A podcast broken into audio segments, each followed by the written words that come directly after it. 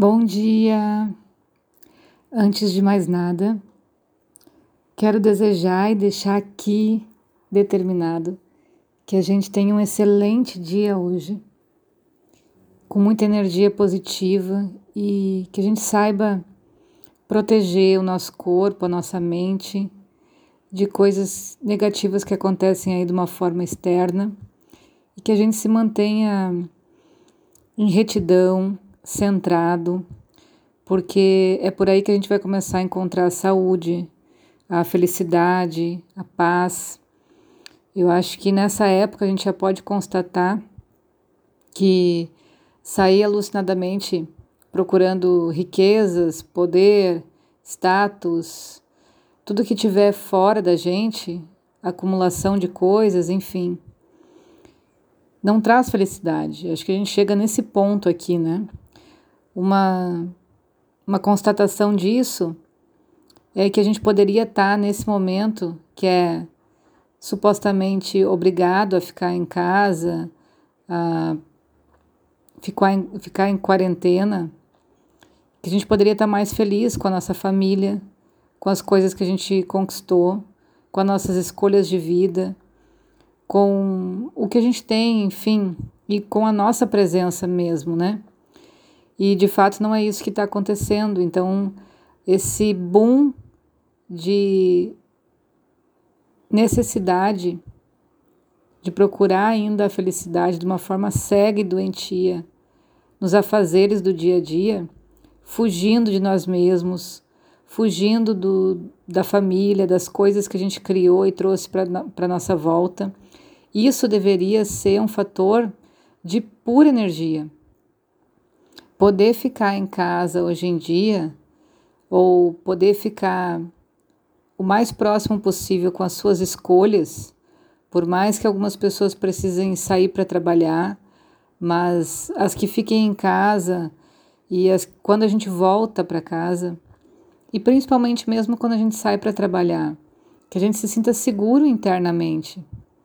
Então, não é o que vem acontecendo porque em nenhum momento a gente se sentiu feliz, se sentiu em paz. A gente se sente muito mais incomodado, pelo menos esse é o relato aí da, de grande parte da, das pessoas, com falta de ter o que fazer. Mas era o momento da gente enriquecer a nossa saúde, ficar em paz, ficar em, em sentido de gratidão, de olhar e poder ter um momento forçado pelo universo para que a gente refletisse e pudesse agradecer ou então corrigir o que até agora não tem dado certo. Ou que pelo menos não é do jeito que a gente gostaria. Mas por que, que será que não acontece isso, né? Porque em algum momento a gente acreditou que buscar o que tiver fora, fazer as coisas que os outros estão olhando e ser aceito isso seria o sinônimo da felicidade. Lê do engano. A gente está falando aqui de Ayurveda, de trabalhar nesses áudios com prevenção de doenças, consciência, e a gente chegou nesse paralelo com o yoga. Ayurveda e yoga caminham lado a lado. E a gente percebe o tanto de desafios que a gente tem para controlar a mente, para controlar ou educar, reeducar as nossas emoções. Então, tem muita tarefa para fazer internamente, no nosso universo.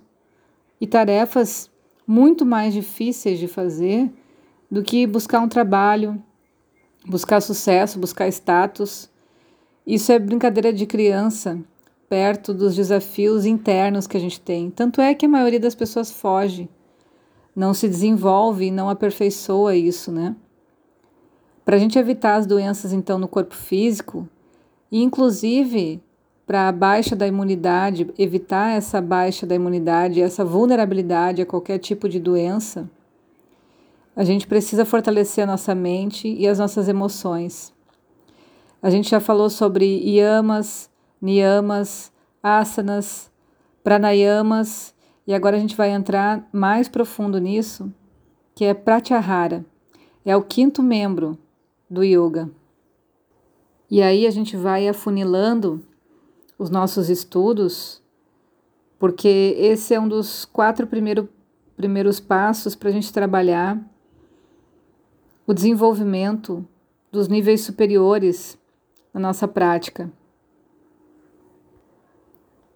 A Pratyahara está dentro dessas práticas interiores do yoga, que é, que é isso que eu comecei o áudio falando. Fortalecer isso nos protege do caos. Fortalecer isso faz com que a gente faça boas escolhas em relação à nossa família, ao nosso trabalho, ao nosso dia a dia. E isso é importante para aprender a educar quem a gente é e para amadurecer a nossa consciência.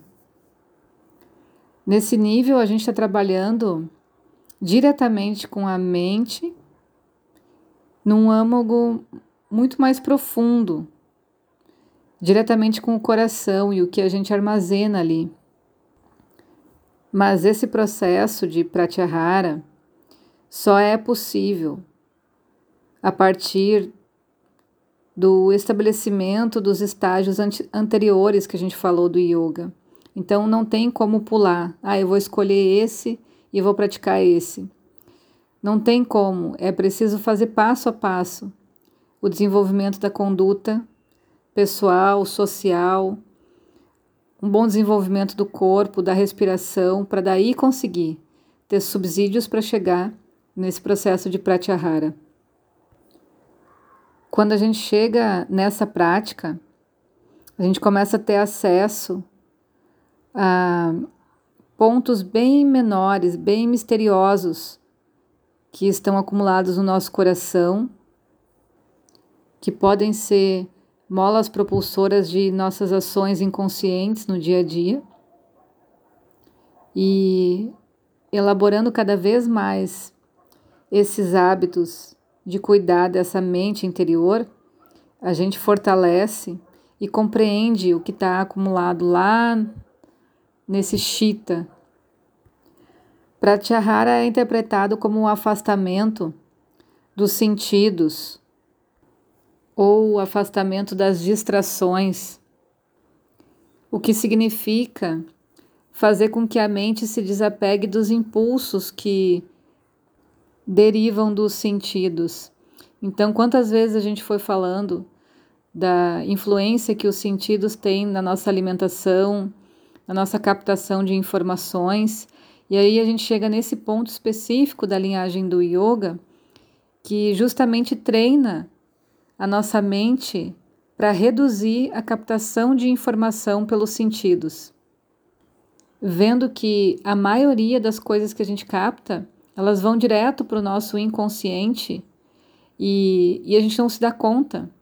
Então, pouca porcentagem do que a gente olha, do que a gente ouve, a gente realmente está prestando atenção. Mas muitas das coisas que são captadas são jogadas direto no inconsciente sem passar pelo crivo da razão. Então, essa redução de não passar nada que não seja realmente sentido e visto e escolhido pela nossa inteligência é importante para não intoxicar, não dar excesso de alimento energético para o nosso corpo. A distração é o nosso sentido de vulnerabilidade para os estímulos exteriores. E aí a gente acaba sendo condicionado por muitas forças sociais, ambientais, ou seja, vai arrastado pelo fluxo e não se dá conta do que está fazendo. Sem o controle apropriado dos sentidos, a mente se fragmenta em cinco direções ou seja, cada sentido nos exige uma atenção plena. E fica muito complexo da gente conseguir focar em algum objetivo. Essas flutuações sensoriais, então, que podem ser bem grandes, desequilibram a mente, podem levar a problemas psicológicos e a perda do autodomínio. A gente acaba perdendo a nossa estabilidade interior e até mesmo a força de caráter. A gente fica vulnerável às circunstâncias e acaba reagindo ao que acontece à nossa volta, por instinto, por impulso, como já foi falado tantas vezes, né? Então, pratyahara é o controle desses sentidos. Inclui o uso correto das impressões e não se trata de uma supressão dos sentidos, mas de um uso correto que seja que, que os sentidos possam ser uma forma de instrumento de percepção, orientados pela inteligência. E de acordo com a Ayurveda, todas as doenças afloram do uso impróprio dos sentidos. Pode ser por excesso, pode ser de uma forma deficiente ou insatisfatório. O próprio modo como a gente usa os nossos sentidos pode falar de, uma, de um tipo de energia que a gente assimila. Como a gente usa esses sentidos no mundo exterior, desde a escolha do alimento até a expressão das emoções.